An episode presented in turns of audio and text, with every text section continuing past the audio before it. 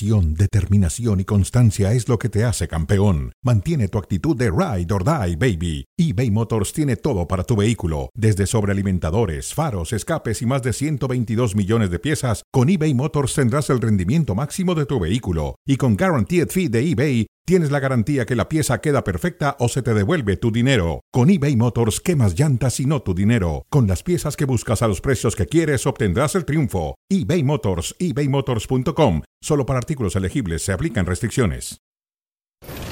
El deporte también entrega lecciones de vida. Etapa 18 del Tour de Francia. Vean la caída del doble campeón defensor del Tour, el esloveno Pogacar, Tadek Pogacar. Y vean lo que hace Jonas Vingegaard, el danés que estaba compitiendo con él por ganar el Tour de Francia.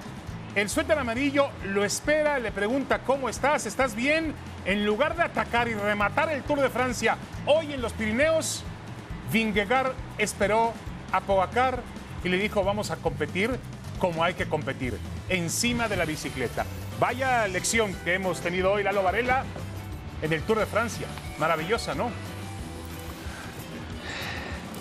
Esa fue una lección maravillosa, pero hay otro tipo de lecciones como la que te daré yo hoy. Ah, muy bien. bueno, perfecto, perfecto, no hay ningún problema. Vamos, estamos listos para esas lecciones. Bueno, hay temas muy interesantes que platicar, por supuesto, escándalos escándalos en el fútbol mexicano que sobran y otros temas también que tienen que ver con automovilismo.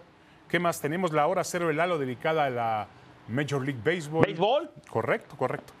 Bueno, estamos listos, Lalo. ¿Te parece bien? Arrancamos con completa la frase. Vamos a completar la frase. Y la primera que tenemos para completar es el partido de Chivas, el partido ante León, dejó un sabor de su realidad. No sabe ganar este equipo. En tres de cuatro no han podido anotar. Esto se trata de anotar. Sí. Por momentos en los últimos dos partidos, pero solamente por momentos parece que ha mejorado este equipo, pero al final son muy inconsistentes, están permitiendo goles y lo más importante, el equipo de Ricardo Cadena no está siendo contundente en los últimos tres postes y eso es grave. Por más que me digas que le quita, bueno, aquí, que le, quitó el, el un, un auténtico gol a Alexis Vega, es su realidad, no saben ganar por ahora. Sí, de acuerdo, de acuerdo. Y yo creo que dejó un sabor amargo, sobre todo porque pudo haber ganado. Le anulan un gol que tiene controversia y luego le marcan un penalti que también tiene controversia y el Chicote Calderón lo desperdicia. Yo no sé por qué no tiró Alexis Vega el penalti, pero bueno, es otra cosa. Eh, pero más allá del arbitraje, estoy de acuerdo con Lalo. Chivas tuvo un baño de realidad y bueno, vamos a ver si este hombre, Santiago Ormeño, que ayer vio el partido desde el palco, puede cambiar esa realidad. Yo lo dudo mucho que un solo jugador cambie la realidad de un equipo como el Guadalajara. Hay jugadores que pueden cambiarlo y, Ormeño no, es ese, no es, ese jugador. Va, no, no, por eso. Hay jugadores que lo pueden hacer, pero Ormeño no es la solución. Puede ser parte de la solución, ¿sí? Pero uno, Nuevo equipo, ya, ya arrancó el torneo, ya, ya han pasado cuatro partidos y que quedan tres, tres meses y un poquito más, tres meses y una jornada. Es muy poco tiempo lo que le queda a Guadalajara. Muy difícil la situación. La realidad es esa, que les cuesta trabajo anotar. Sí, es una realidad. Ayer veía yo a Ricardo Cadena preocupado, el técnico del equipo de Chivas, y, la verdad es que claro. un equipo como Guadalajara entra en crisis muy fácil. Cuatro fechas sin ganar. Además de esos cuatro partidos, tres fueron en casa. Ciudad Juárez, San Luis Potosí y León. Y no ha podido ganar. Ha hecho un solo gol, de los que han contado, un solo gol en todo el campeonato, el que hizo en Torreón en el empate con Santos. Y ahora va a jugar contra la Juventus este viernes. Cuidado, ¿eh? Mucho cuidado. Bueno, ese, ese partido en Las Vegas puede ayudarle la, motivación por salirse, es un torneo de exhibición, etcétera. Bueno, y ahora que, que, hablamos de esa anulación, anularle el gol a Alexis Vega fue una medida, yo diría que impopular, una medida impopular, pero el fútbol no está para tomar medidas impopulares. No, me gusta, me gusta. A ver, a mí me parece que esta situación, hay un, hay un choque entre el portero del equipo del León, que me parece que a mí, que inteligentemente va y la provoca Cota. Cota camina hacia atrás y choca con el Tiva Sepúlveda que estaba en fuera del lugar. Y para mí eso es suficiente para que se decrete o para que exista la posibilidad de que se marque un fuera de lugar como se marcó Lalo. O sea, entiendo lo que tú dices, pero para mí la palabra es forzado. Otra vez tuvieron que ir a el, el bar a analizar esto minuciosamente. Otra vez, cada, cada, a ver, cuadro por cuadro, a ver qué hizo. Por favor, ¿en serio? ¿En serio? Otra vez. Jorge Pérez Durán, no, no, a, mí no me gustó eso. Yo creo que era gol. No, era un golazo. Y mira, a veces da, da pena, da pena, da, da pena por el espectáculo que eh, una jugada de tanta belleza artística. A, ver a, Sepúlveda. ¿no? no, no, no, Yo alcanzo a ver un contacto ahí y sería. Mira, ahí va para atrás Cota y hay un contacto con Sepúlveda. No sé si el mismo Cota lo provoca. Pero es el ¿eh? portero. Sí, hay, pero es Cota, es el Entiende, pero es el portero el que va a buscar ese contacto. Pero espera un momentito, pero el portero va haciendo un movimiento natural hacia atrás. Y si está ahí, y si está ahí un hombre en fuera del lugar que le estorba, pues está mal, le está estorbando, está en fuera del lugar, en una posición realmente ilegal dentro del campo de juego. el contacto ahí, por favor. Bueno, si lo buscó él, bueno, eso es, es, la polémica. Ahora, a mí sí me duele, además, Lalo, que haya sido el mismo VAR, el mismo personaje del VAR, el que anuló este gol o que colaboró con la anulación de este gol, al que anuló también el gol de Fidalgo la semana pasada, que fue un auténtico golazo también y que terminaron anulando por una situación más o menos similar. Yo creo que aquí había más controversia y es una pena porque para mí había hecho eh, Alexis Vega el gol de la temporada en la fecha 4. Golazo. Para mí la situación es que los árbitros tienen que estudiar mejor, ¿sí? Esto del VAR, lo que ven, ¿sí? Está claro lo que, a ver, marcaron una cosa en la cancha, ves otra cosa y es obvio, es distinto y es obvio lo que tú estás viendo. Si, si no es obvio, si, si te queda alguna duda, no cambies la decisión. Así es como debería de ser. En fin. Bueno, vamos a cambiar de tema. Dani Alves, a ver, su llegada a Pumas es... Completa la frase, Lalo. A ver, su llegada a Pumas es una interrogante muy interesante. A ver, es un jugador que prácticamente lo ganó todo. Internacionalmente es el individuo que más títulos ha tenido, Champions, Mundiales de clubes, Juegos Olímpicos, Copa América, etcétera, etcétera pero ya es un jugador que viene hacia abajo, todavía con muy buen nivel. ¿En dónde lo va a poner Lilini? Lo va a dejar, va, a quitar a Benevelo como, el lateral derecho, lo va a poner más adelante. Es un equipo nuevo. Él está acostumbrado a jugar de una manera. Aquí en, en, Pumas el horario, la, la, ¿cómo se llama? La contaminación. Son otros aspectos que no van a ser fáciles para alguien de 39 años. No, de acuerdo, de acuerdo. La, altitud que hay en diferentes escenarios del fútbol mexicano, donde vas del nivel del mar a, niveles realmente, a altitudes realmente desproporcionadas, la Ciudad de México, Toluca, Pachuca, juegas en Mazatlán, juegas en, Tijuana. Eh, no, no, es fácil la Liga Mexicana, se corre mucho. los horarios. Los Pumas juegan a las 12 del día en, la ciudad universitaria. Eh, no va a ser fácil, de acuerdo. No, no, no podemos menospreciar en ese sentido el esfuerzo físico que significa jugar en el fútbol mexicano. Mira, ya le ocurrió a otros. Por ejemplo, Ben Schuster ya venía realmente en la parte final, final. Venía todavía más grande que, que Dani Alves. ¿Quién más? Lalo Ronaldinho. Ronaldinho triunfó de alguna manera. Gregor, Lato llegó. Y lo, Gregor eh, eh, Lato, correcto. Lato la hizo bien con el Atlante cuando era de bueno, Y en otra edad, el Piojo López, eh, por supuesto, el Bam Bam Zamorano con el América. sí, sí. Bebeto con Toros, Toros Nesa, aquel maravilloso jugador brasileño. Dirceo en otra época con el América.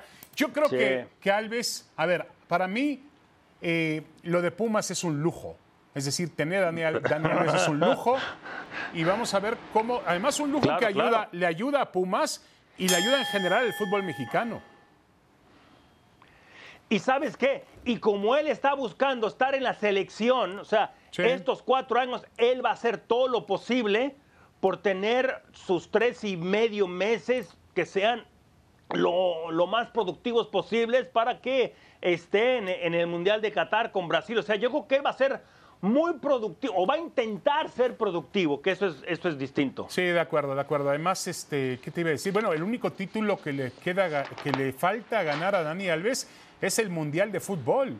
Y yo creo que va a jugar poco con Brasil, pero va a ser parte de la Y el de delegación la brasileña. MX, ¿no? ¿eh? Y el de la Liga MX con Pumas, que está más. Sí. Fíjate, yo veo más fácil que gane el título con Brasil en el Mundial a que gane con Pumas la Liga MX. Ah. Bueno, ese es otro tema, ¿eh? Ese es otro tema. habrá que pensarlo. Eh, difícil con los dos, pero bueno. Ramiro Funes Mori, el defensa central que está buscando Cruz Azul. Funes Mori, tener en Cruz Azul sería. Tener a Funes Mori en Cruz Azul, pues sería seguridad que está buscando Diego Aguirre. Eh, yo creo que Cruz Azul planeó mal. Cruz Azul planeó mal. Esa, esa frase de, tenemos que dejar ya ahí permanentemente. Sí, en el escudo hay que ponerla. Pero a ver, ¿para qué te desprendes de Pablo Aguilar, el paraguayo, cuando no tienes nadie que lo supla como defensa central? Claro, Entonces, claro. este, realmente han tenido problemas ahí, tanto Abraham, claro. el peruano, como el Cata Domínguez, que se han, se han- eh, sobre todo el Cata se ha vuelto más lento. Eh, yo creo que Funes Mori va a ayudar. Siempre tener un defensa central argentino en el fútbol mexicano tradicionalmente le ayuda, te ayuda a competir. Por supuesto, y además, igual, aunque, aunque tenga 31 años de edad, yo creo que todavía tiene para, para dar en el fútbol mexicano. Lo necesita Cruz Azul. Han permitido que ya siete goles, y, no, nueve goles en cuatro partidos, ¿sí? tomándolo en cuenta los últimos cuatro partidos, tomando en cuenta lo que ocurrió con, con Atlas en, el torneo de campeón de campeones. Está permitiendo demasiados goles. Va a ayudar ahí. Lo necesita el técnico. Y luego están las otras dudas se puede, tiene tantas, eh, tantas dudas esta máquina, es en la defensa. Luego, ¿qué va a pasar con Santiago Jiménez? ¿Lo van a dejar irse al Feyenoord? ¿Por qué Cruz Azul no planea bien? Sí, de acuerdo, de acuerdo contigo. Además, teniendo, teniendo todo para poder, este, mm, teniendo todo para poder eh, No eh, quisieron realmente abrir la cartera con cabecita. hacer bien las cosas. No, son de acuerdo contigo. Para hacer bien las cosas. Ahora, Sí. hay, hay tal desorden a nivel cooperativo que se termina manifestando en decisiones que se toman de fútbol. Ahora, yo veo la llegada de Funes Mori muy importante porque creo que Azul tiene un buen equipo de fútbol, ¿eh? lo tiene. Ahora llegó Rotondi, llegó este mm, uruguayo Carneiro que va a ayudar. Está el tema, ya lo platicaremos más adelante en el programa, pero está el tema del Chaquito Jiménez que podría irse al fútbol de Bélgica, al fútbol de Holanda, al, al, Feyenoord, al Feyenoord de Rotterdam. Es decir, tiene que estar listo Cruz Azul. Yo creo que para eso han traído a Rotondi y a Carneiro. Pero está permitiendo muchos goles. Funes Mori urge. Bueno, regresamos con eh, ángeles o demonios para el tri. Últimamente son muchos demonios.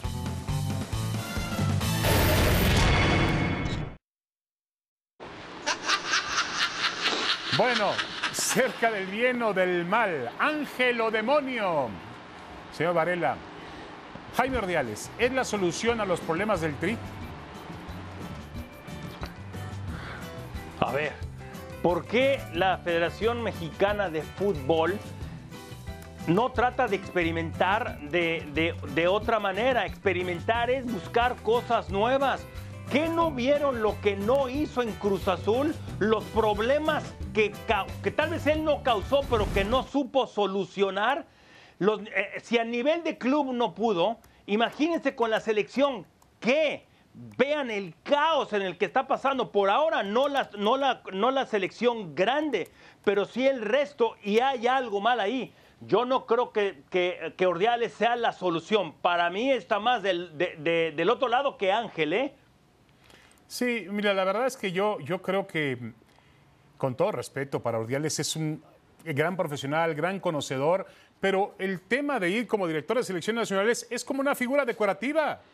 ¿Tú crees que va a tener el poder si, él, si, si mañana Ordiales llega y dice yo soy el, director y yo decido punto. y yo decido que ya no vaya el entrenador de la selección mexicana Gerardo Martino al mundial? No, lo, no tiene ese poder de decisión, no lo tiene. Entonces lo colocan ahí, te colocan en un puesto, Lalo, para que no tomes decisiones o para que, no, para que seas manejable. Bueno, ah, y, bueno, ese es el principal problema. Pero igual, estar ahí entonces necesitarían a alguien de mayor jerarquía y alguien que tenga, no nada más que haya sido, no necesariamente debiste haber sido un futbolista, ¿sí? Y bueno o malo. Necesitas saber delegar, necesitas tomar decisiones, necesitas saber ser eh, agresivo, necesitas tomar ciertas decisiones, saber qué hacer, qué no hacer. Yo no creo que él tenga el nivel para estar ahí. Sí, bueno, yo sí creo, yo no opino lo que tú opinas en ese sentido. Jaime es uno de los hombres mejor preparados, un tipo eh, ¿Qué hizo en Cruz Azul? Bueno, fue en, los últimos seis meses, ¿qué hizo? Bueno, pero fue parte del campeonato, Lalo. No supo solucionar el problema con, con, con fue Juan el Reynoso. Lo hizo más importante con Álvaro Dávila del título. No, bueno, bueno. Mira, yo conozco hace mucho tiempo a Jaime, realmente es un tipo que tiene una gran valía. Oye, él llegó cuando el equipo estaba armado. él no lo armó. Se lo armó Peláez. Peláez. Oye, aquí no es cuestión de gustos, es lo que es. Peláez se fue hace mucho tiempo. Yo no lo conozco como persona. Todavía yo Peláez se fue, lo que yo todavía veo. fue una de las grandes decisiones del señor, eh, ¿cómo se llama? Víctor Garcés. Hoy prófugo. Ah, no, no es prófugo. Hoy, este. Bueno, no sé si es prófugo. fue el que armó a Cruz Azul, te guste o no. Me guste o no. Peláez no armó a nadie, hombre. Ni a las Chivas ha armado Peláez. Ni a las Chivas ha armado Peláez. Pero no, bueno. no, espérame. No, no, no. Esto no es personal. No, esto no es personal. Lo mío Hay que ser objetivo. Peláez fue el que armó al equipo. Ya les llegó, ya estaba armado tú, equipo. José Ramón, que Peláez me haya dicho estúpido no significa que yo tenga algo personal con él. Espérame, epa, tú te fuiste por otro lado. Yo lo que digo es, Peláez armó al equipo. Me caiga bien, me caiga mal, eso no importa. No, a mí no me cae ni bien ni mal. ahora. No me Maribel Este, este tema sí es grave, ¿eh? Sí. Este tema sí es grave. Maribel Domínguez, su salida es el reflejo del desorden en las elecciones mexicanas y el Mundial está a la vuelta de la esquina, el sub-20. Sí. Eh, mira, eh, todavía no tenemos mucha información, Lalo, con respecto a este tema, que es muy delicado porque se habla de agresiones, yo, no me metería todavía demasiado porque es muy fácil llegar y juzgar a una persona. No, no, no. No, no, yo no. Yo quiero que obviamente se presente primero el informe, investigación todavía. las pruebas también. Es muy fácil. He visto hoy en las redes sociales que ya se habla de acoso sexual, de esto, del otro. No, no va con mi periodismo por, por lo menos. Yo lo que sí puedo decir es que esta es una muestra más del caos que se vive alrededor de las elecciones mexicanas. Sí, de acuerdo. Este es un problema y además, además, ¿por qué se dejó? Cuando un directivo, cuando un equipo, cuando una organización deja filtrar información, es porque ellos lo hicieron a propósito, porque quisieron que se filtrara la situación. ¿Eh? Esto no nada más es un problema de, lo de Maribel Domínguez, que insistimos, no sabemos hasta dónde o, o qué es cierto y o qué no, puede ir también esto más arriba porque no se pueden solapar ciertas cosas. Y ahí lo dejo porque no sabemos, la investigación está en su curso todavía. Sí, a mí lo que me, eh, da gusto es que el fútbol mexicano, finalmente Lalo antes acostumbraba a tapar todo, tirar la basura abajo de la alfombra. Hoy creo que también las redes sociales, la otra manera de comunicar, han cambiado las, las formas en la cual nos relacionamos el ser humano. Antes había un entrenador que podía decirle, gritarte, mm. insultarte. Eh, hace 40 años se veía bien, hoy no se ve bien eso. Hoy hay que tener mucho cuidado en la manera en la cual. No sé si pasa lo mismo en el fútbol americano. Tú no puedes tratar mal a un jugador porque si no, finalmente vas a tener problemas. que sí. De acuerdo. Sí, sí, sí. Así es. Bueno, vamos con el tema de John de Luisa. ¿Es el peor momento en la historia de las elecciones, Lalo? No, por supuesto que es el peor momento. Por supuesto que es el peor momento. O sea, tres selecciones, o sea, no se va a ir a Juegos Olímpicos, no se va a ir al Mundial de Mujeres. Ahora lo que pasó con, uh, el, tema que acabamos de ver, por supuesto que sí estamos en un momento muy difícil y espérate, porque todavía no acaba el año y habrá que ver qué sucede en la Copa del Mundo en Qatar, que llega una selección con, con muchos problemas, con muchas dudas, ¿sí? Mira, yo creo, Lalo, que, que a ver, eh, eh, decía yo por la mañana que John de Luisa no es el problema, pero es parte del problema. Con esto quiero decir que hace, desde que yo tengo uso de memoria, la selección mexicana ha sido manejada por un mismo grupo y lo voy a decir directamente, el grupo Televisa, que no tengo nada personal contra Televisa, nada, al contrario, los admiro en muchas, en, muchas cosas que hacen. Pero a lo que yo voy es que han manejado a las selecciones mexicanas de fútbol. Los últimos tres presidentes de federación antes fueron empleados de la empresa. Eh, ahora se juntó un poco más TV Azteca, aunque no tiene mucho poder de decisión. Ellos siempre han tenido el mando. ¿por qué no pensar en un cambio ya? ¿Por qué no decir, a ver, las selecciones mexicanas que la siga manejando ese grupo en lo comercial, pero en lo deportivo se la voy a dar al Pachuca y a Orlegui, que han hecho muy buen trabajo en temas deportivos? ¿Por qué no pensar así, Lalo? Sí, es que siempre se piensa en México, primero piensan en lo económico y en, lo deportivo, siendo que al revés. Son cotos si lo deportivo funciona, Ajá, si lo deportivo funciona, lo económico va a funcionar. Sí, en algunas cosas sí tienes que pensar primero lo económico, etcétera, pero es trabajar en conjunto y sabes qué, entre más cabezas mejor y, saber elegir al líder de, la federación es un problema. Y como bien dices, es, un mal que viene desde, hace mucho tiempo. Materia prima hay. Correcto. Bueno, ¿con qué vamos, Lalo? Pasemos ahora con, hablando de esto, a Gerardo Martino. ¿Cuánta responsabilidad tiene en esta crisis? Bueno, lo del Tata Martino es fantástico, porque eh, si Milok, ¿te acuerdas que Carlos Milok, ahora menciona a Milok, en paz descanse, hace 30 años dijo que a la América lo dirigía por fax? Bueno, eh, Martino está dirigiendo la selección vía Zoom. Vía Zoom desde Argentina. No se ha aparecido por acá el Tata Martino. Yo sí creo que es importante, Lalo, que ante, oh. ante el asunto que se está eh, desarrollando de Torrado, los movimientos federativos, pues sí es interesante que, de alguna manera, pues Gerardo Martina haga acto de presencia y diga, señores, ¿qué puedo hacer? ¿Qué no puedo hacer? ¿Cómo puedo ayudar? No. A ver, espérame. Yo tengo mis dudas, yo, tengo aquí muchas dudas y, el tema se nos está yendo rápido. Hay una gran diferencia entre estar involucrado y comprometido. Las ovejas están involucradas y el lobo feroz es el que estaba comprometido. A lo que quiero ir ah, aquí es, el Tata Martino no, no sé por qué, no sé qué está haciendo en Argentina, si está viendo lo de Boca y de todo ese rumor que se manejó la semana pasada, etcétera.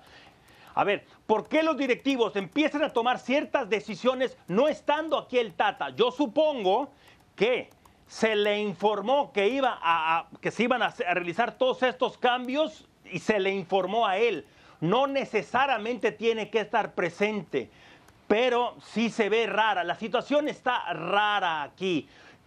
Eh, Sí, de acuerdo. Es parte de la crisis. Yo, Tiene cierta responsabilidad, claro. Yo siento a Martino no, nunca lo he sentido compenetrado a la selección mexicana de fútbol. O sea, compenetrado con el fútbol mexicano. Algún Está involucrado, no algún Día se, tiró, una declaración por ahí en el sentido de que eh, es que los mexicanos les duele mucho perder contra Estados Unidos. Bueno, Tú tienes que decir a nosotros, porque es el entrenador de la selección, nos duele perder mucho contra Estados Unidos porque es nuestro rival del área. Yo lo veo poco comprometido, siempre en toda la gestión, ¿eh? como muy aislado. Y bueno, ¿Eh? a lo mejor no era lo que esperaba. En eso sí, sí, sí, sí, sí, de acuerdo contigo. Yo creo que hay y no por lo del viaje a Argentina y eso, eso no tiene nada que ver, pero, pero sí se ve raro. La situación es rara con él. No, y además, lo que dijiste, no está comprometido a tu jefe, Pues yo tomo el siguiente avión para estar aquí a ver qué pasa. Algo normal, ¿no? Exacto. Bueno, viene Andrés Agulla para hablar de Fórmula 1.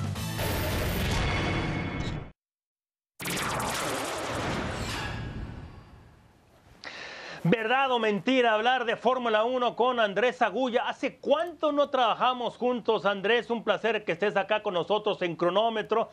Y te invitamos a jugar, ¿verdad o mentira? ¿Te parece? Nos tienen vetados juntos, Lalo, ¿verdad o mentira? Un abrazo para los dos. ¿Cómo andan? Saludos, saludos, Andrés. Un placer verte. Sí, es verdad. traes, buen color, eh. Traes buen color, eh. se ve que las vacaciones... Eh, fueron buenas, ¿eh? mucho. La buena vida trae buen color, David. la buena vida trae buen color, no hay con Las palabras de Toto Wolf, el director ejecutivo de Mercedes de Fórmula 1 y accionista de la misma escudería. Es cierto esto de, las diferencias que hay que hace menos interesante la competencia entre, entre estos tres. A mí me ha parecido muy entretenido esto, pero tú eres el experto, Andrés. No, Lalo, eso es mentira. Se aburrirá él que sale a las carreras sabiendo que lo máximo que puede aspirar es, es a un podio, pero era más aburrida la Fórmula 1 cuando Hamilton ganaba consistentemente con el mérito que eso, que eso conlleva, porque es muy difícil ser una escudería dominante en la Fórmula 1. Hoy tenemos una lucha entre dos equipos, entre cuatro pilotos, y aparte, no nos olvidemos que el, el nombre más grande de la Fórmula 1 no es Mercedes, no es Red Bull, la Fórmula 1 es Ferrari, la historia de la Fórmula 1 es Ferrari, entonces volver a tener a Ferrari peleando un campeonato contra Red Bull, yo te diría que es lo más entretenido que hemos visto en, un buen tiempo. Si se aburre él, que haga un auto mejor, no tiene otra. Sí, de acuerdo. Ahora veníamos, de un, ahora veníamos de un dominio abrumador de Mercedes también con Lewis Hamilton durante una época. Yo creo que ahí sí era aburrida la Fórmula 1. Hoy la veo más competitiva.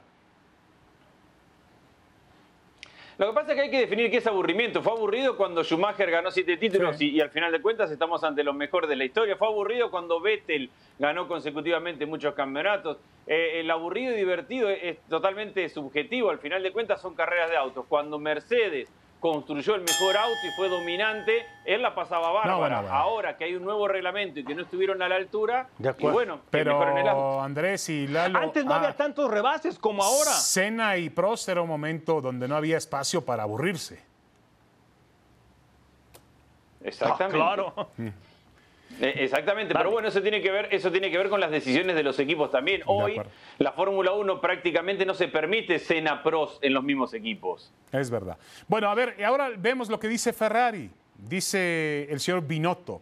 Si tuviéramos a uno de los pilotos eh, más destacados, o muy destacado, daríamos prioridad. Habla de la, de la situación de los dos pilotos que tienen. Ellos dicen eh, que no tienen un piloto preferido. El coche más rápido en la pista es el que tiene prioridad. Y esto contrasta un poquito con lo que ha pasado con, con, Red Bull, sobre todo, donde parecen muy claras las, las condiciones de cada uno. Realmente, Lalo, no le damos prioridad a ningún piloto. ¿Es verdad lo que dice el director de, de Ferrari?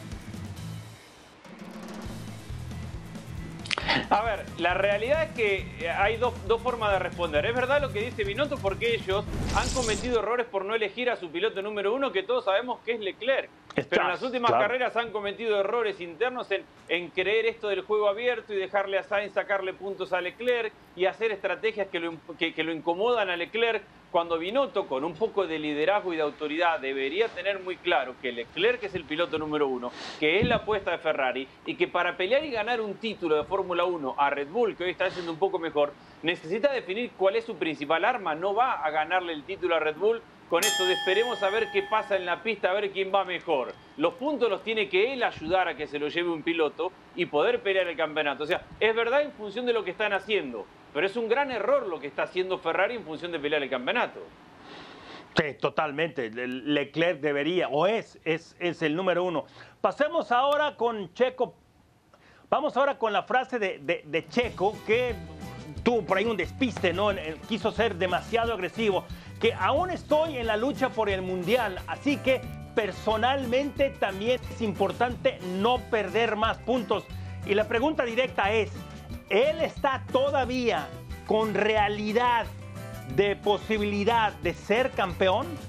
Es una verdad muy chiquita, Lalo, porque matemáticamente sí tiene posibilidades, pero para que Checo Pérez sea el piloto de Red Bull para pelear el campeonato deberían pasar dos cosas. Una, que Verstappen abandone en tres o cuatro carreras de forma consecutivas y que Checo Pérez las gane, como para que dentro de cuatro carreras Checo Pérez esté muy por encima de Verstappen y obligue a Red Bull a que sea su carta para ir a pelear el campeonato. Un milagro, algo que no va a pasar. Esto que hablamos de Ferrari lo tiene muy claro Red Bull. El equipo está construido para Verstappen. Verstappen es el campeón del mundo, Verstappen es el piloto número uno. Eh, esto que está diciendo Chico Pérez hoy, yo se lo escuchaba a Barrichello en el 2000 cuando era el compañero de Schumacher. Y Schumacher se cansaba de ganar títulos y Barrichello lo aplaudía en cada uno de los podios y, era su función dentro del equipo. Pero digamos que no políticamente, pero, pero está, es lo que tiene que decir Checo Pérez, porque no puede decir otra cosa, ni modo que diga, oigan, voy a, a detenerme el auto y voy a ver cómo Verstappen pasa. No, voy a seguir compitiendo para tratar de aspirar al campeonato mundial, aunque entendemos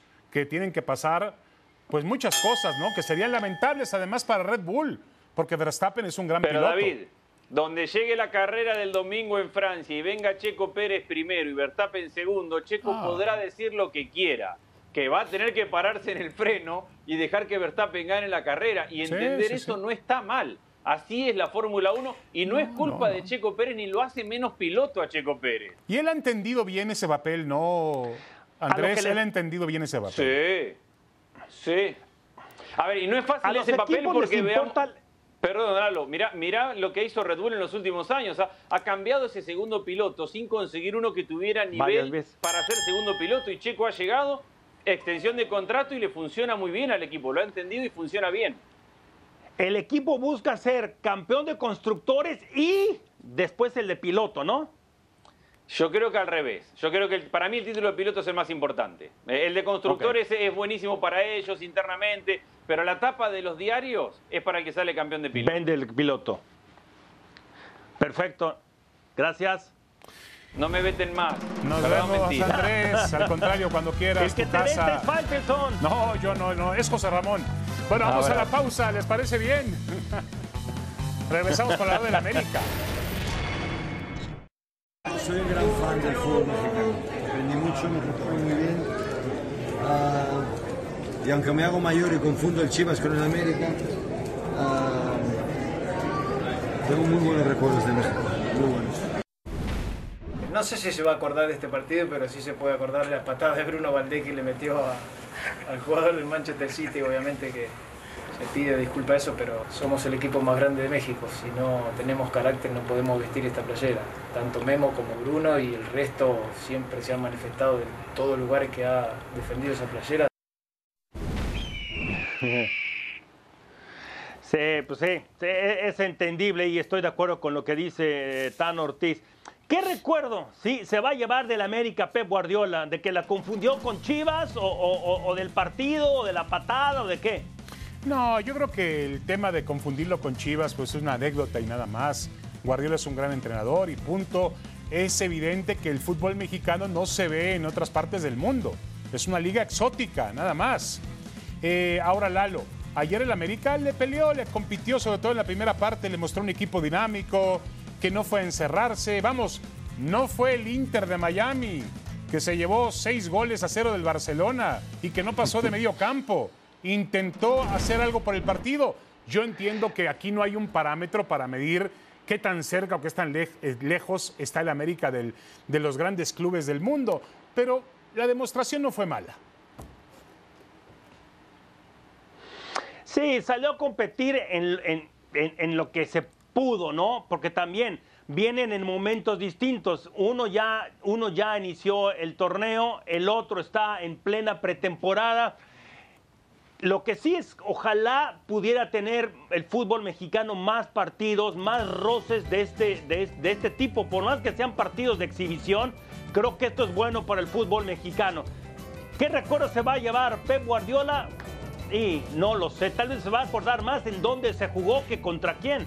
Bueno, y, también luego la desesperación de los americanistas por buscar la firma, el autógrafo. Aquí está Henry Martin con De Bruyne. Me la firmas. no puede ser. Y luego hay otra toma también donde hay una fila de jugadores de la América afuera del vestidor para que los jugadores del, del City les den su playera o les firmen un autógrafo. Mal hecho, ¿no? Por cuestión de imagen, hazlo de manera privada y no pasa absolutamente nada. Manda al utilero, Exacto. manda al utilero al vestidor y que haga las cosas, ¿no? Pero bueno. Eres un profesional, pero en fin, he visto a periodistas que terminan de hacer una entrevista con X, Y o Z y también se lo no piden. Me digas, no me digas. Hay que ser profesional, hay que saberlo. Sí, sí, sí. El Tan Ortiz dice, el equipo se Fernando Ortiz. A ver, a ver, a ver qué dice Lalo. Adelante. No, ya te interrumpí. Bueno, el equipo se plantó al tú por tú. Los que han visto, lo que han visto ahora contra el Chelsea y el City, ese es el América que todos queremos ver. Y ya agregó, lo escuchábamos en la conferencia de prensa. Yo no sé esa manía, Lalo, del americanista, de decir, siempre decir somos el más grande. Somos, pues lo tienen que recordar o qué. Cada dos minutos tienen que decir que son el más grande. Mira, hay dos cosas en esta situación. Si tú eres grande, la grandeza no necesita de la autopromoción. Uno, fuera del campo, fuera de las canchas, fuera del terreno, hay que ser de perfil bajo. En la cancha donde se demuestra ese liderazgo, esa grandeza, no afuera. Uno. Dos, sí se le plantó de tú a tú y lo hizo por momentos bien el América. Ojalá, ojalá tenga esa, ese fuelle, ¿sí? Más con mayor regularidad en el torneo América. Le falta todavía mucho al América. Sí, a mí me va gustando el trabajo de Ortiz y el trabajo de este América. Creo que va a ser un equipo muy completo. Y ya te lo decías un poquito más temprano en el programa. El América lo que cuenta es no cómo empiezas, sino cómo terminas, ¿no? Si no terminas con el título, el torneo es inútil. Acuérdense de, de Santiago Solari, ¿no? Que tuvo un torneo maravilloso y no, no fue campeón. Yo creo que este, este América va por buen camino, pero sí, el América no se mide por sensaciones, no se mide por ganar partidos de jornada regular o de, temporada regular. El América se mide por la cantidad de trofeos que levantan. De acuerdo, e insisto, Tano y todos tienen que, hey, perfil bajo cuando hablas, perfil alto, liderazgo cuando estás en la cancha. Se habla en la cancha, no afuera. Hey, Pep Guardiola, velo, parece uno más afuera. Sí, sí, sí, de acuerdo. Ellos hablan donde tienen que hacerlo. Ahí es la grandeza, no afuera. Hasta en eso tienen que aprender. Y eso de las firmas, Dios mío, gozo que el entrenador les prohíbo eso. Vamos a la pausa. Tenemos declaraciones de Eden Hazard. ¿Qué dice de los refuerzos del Barcelona? For La Liga is better. You know, this kind of match is like, wow, Clásico, you know, this kind for the fans, for, for the team is something special. And when the rivals is even better, you know, with better player, is even more fun. You know, and but we the challenge is also more fun because it's going to be more hard to, to beat them. But uh, we are ready for this challenge.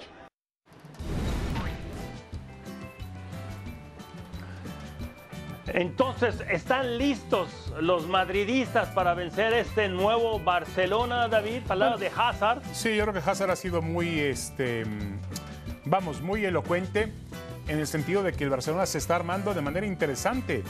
Robert Lewandowski es un futbolista de primer nivel, un, golpe mediático del verano. Rafinha va a ayudar también.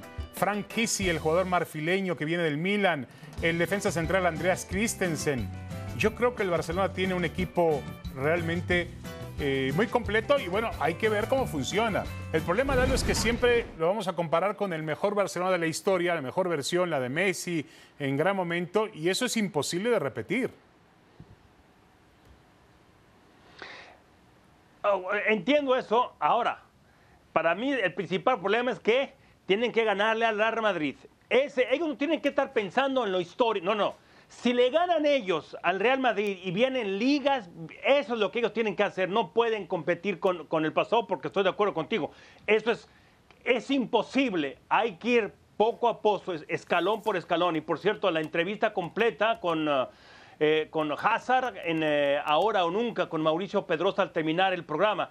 Yo creo que el favorito sigue siendo el Real Madrid y el Barcelona. En el papel se ven bien las cosas a ver cómo funcionan como equipo. Correcto. Bueno, aquí está la entrevista completa que es muy interesante que ha logrado Mauricio ya en el campamento del Real Madrid en California. Bueno, regresamos con los pronósticos. Lalo, ¿estás listo para perder otra vez? ¿De qué hablas? No, nada más. Eh, Firmado, aquí la, la, sección donde se marca diferencia, ya lo verán, ya están acostumbrados. A David le cuesta trabajo. América sale con los tres puntos de Tijuana, ¿sí o no? ay. Yo creo que no. Yo creo que gana Cholos, ¿eh? Creo que gana Cholos. El América va a perder en Tijuana. Espero que finalmente ese equipo de, Tijuana. Si no han ganado. No, estoy de acuerdo contigo. Pues yo espero que ya ganen. Este equipo de Tijuana tiene que mostrar cierto compromiso, cierto carácter. Tienen un nuevo técnico en Baliño. Vamos a ver si finalmente funciona este entrenador argentino que tuvo éxito con Morelia en la división de expansión. Yo me acuerdo de los viejos tiempos cuando los Cholos mordían al América. Y espero que se haga realidad este sábado. Increíble que hayas dicho eso. A ver, el América nada más ha ganado un partido, pero necesita más esto y este, este Tijuana no ha anotado gol además en los últimos dos partidos. Ha anotado uno en tres. América, juegue bonito, feo, como quieras, porque yo sé que tú dices que las formas importan. No, América sale con los tres puntos. Ya empezamos bien. Ya empezamos con diferencias. Sí, América sale de allá con tres puntos. Bueno. Ahí está. Qué bueno que tenemos puntos de vista diferentes. Vamos con Cruz Azul. Vence al Puebla aquí en la Ciudad de México el sábado. Mira, aquí sí está más complicado para Cruz Azul, que tiene las mismas exigencias que el América, pero va a jugar en casa y va contra el superlíder. Bueno, ese superlíder es un decir, es el líder que está invicto. Nada más permitió tres goles en tres partidos. Yo creo que Cruz Azul sale con el empate. Que ya es mucho para ellos y si permiten menos de dos goles es mucho. Empate a uno. Sí, entiendo que el equipo del Arcamón es un equipo difícil, ¿eh? que te va a apretar, que no te va a regalar absolutamente nada, se defiende bien. Eh, pero yo creo que Cruz Azul tiene que ganar, tiene que ganar, no le queda de otra a Diego Aguirre. El equipo empezó el torneo con un triunfo en Monterrey y luego las actuaciones que ha tenido pues prácticamente desvirtuaron aquella victoria. Nos indicaron que no, no fue la realidad de Cruz Azul. Tiene que ganar este sábado. Juega en casa. Y en casa tiene que ganar los tres puntos. Yo veo a Cruz Azul ganando. Yo, o sea, yo entiendo que tiene que ganar, pero van a empatar. En fin. Bueno, a ver, Chivas, Lalo. ¿Le anota gol a la Juve? No, por supuesto que le va a anotar. Tiene que anotar no, puede, no pueden no anotar. Ya ganarles otra cosa. Pero sí, Guadalajara va a perder el partido, pero van a anotar. Sí, yo también creo que van a anotar. Además hay que entender que estos equipos eh, europeos vienen con poco bagaje todavía, están en pretemporada, están fríos, apenas viendo cómo se adaptan los refuerzos. Eh, tampoco espero un partido muy cerrado. No son cerrados los partidos de pretemporada. Yo creo que el Guadalajara finalmente le va a anotar a la Juventus, aunque los goles de Chivas le harían más falta en el torneo local que contra el equipo italiano, ¿no? Obvio. Sí, sí, sí, y además es en Las Vegas. Sí, sí, yo creo que sí van a anotar quién, no importa, pero el chiste es eso. Y aprovechar este tipo de compromisos, esto ayuda. Este, por más que sea partido de, de, de exhibición, sirve. A mí me gusta que, tengan este tipo de, experiencias los equipos. Sí, de acuerdo, de acuerdo. Es una, es una buena oportunidad para los equipos del fútbol mexicano. La hora cero, Lalo, adelante. Gracias. Hoy inicia la segunda mitad de la temporada de Grandes Ligas con varias preguntas, sobre todo económicas. Un hecho que el dominicano Juan Soto dejará a los Nationals. El equipo capitalino está hiperpresionado por la venta de la novena y no han podido resolver la situación contractual con Soto, quien ya rechazó una oferta de 440 millones de dólares por 15 años. Su representante, sí, el polémico Scott Boras y el mismo jugador no están contentos cuando se hicieron públicas es que se rompieron las conversaciones con el equipo. Los Yankees de Nueva York, sin anunciarlo, se preparan para la vida luego de Aaron Jones, quien también rechazó oferta más reciente, aunque no tan jugosa. Y en California creo que es la situación más difícil. El contrato de Shohei Otani termina esta temporada. El japonés está haciendo lo que ni el propio George Herman Ruth pudo hacer.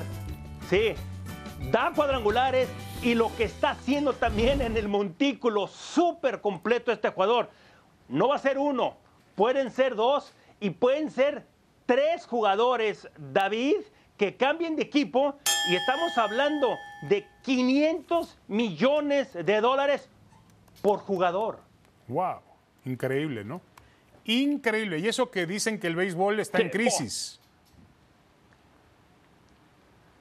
sí. Bueno, están tratando de hacer algunos cambios. Manfred está haciendo cambios el, comisionado, porque sí, la, gente joven se está distanciando un poco. Pero estos tres peloteros pueden hacer que se acerquen, sobre todo Shohei Otani. Sí, de acuerdo, de acuerdo. Lo queremos en San Diego. Digo, ya gastamos mucho con Machado, con Tatis, con Hosmer. Soto se... el principal, el principal jugador que se puede ir a, tus padres es Juan Soto, ¿eh? Sería muy bueno. el principal Sería muy bueno. Sería muy bueno porque el equipo ha perdido oh, fuerza en los últimos que van a tener. Bueno, a continuación Eden, Eden Hazard, el jugador de Madrid, el belga, estará con nosotros en Ahora o Nunca. Gracias, señor Varela.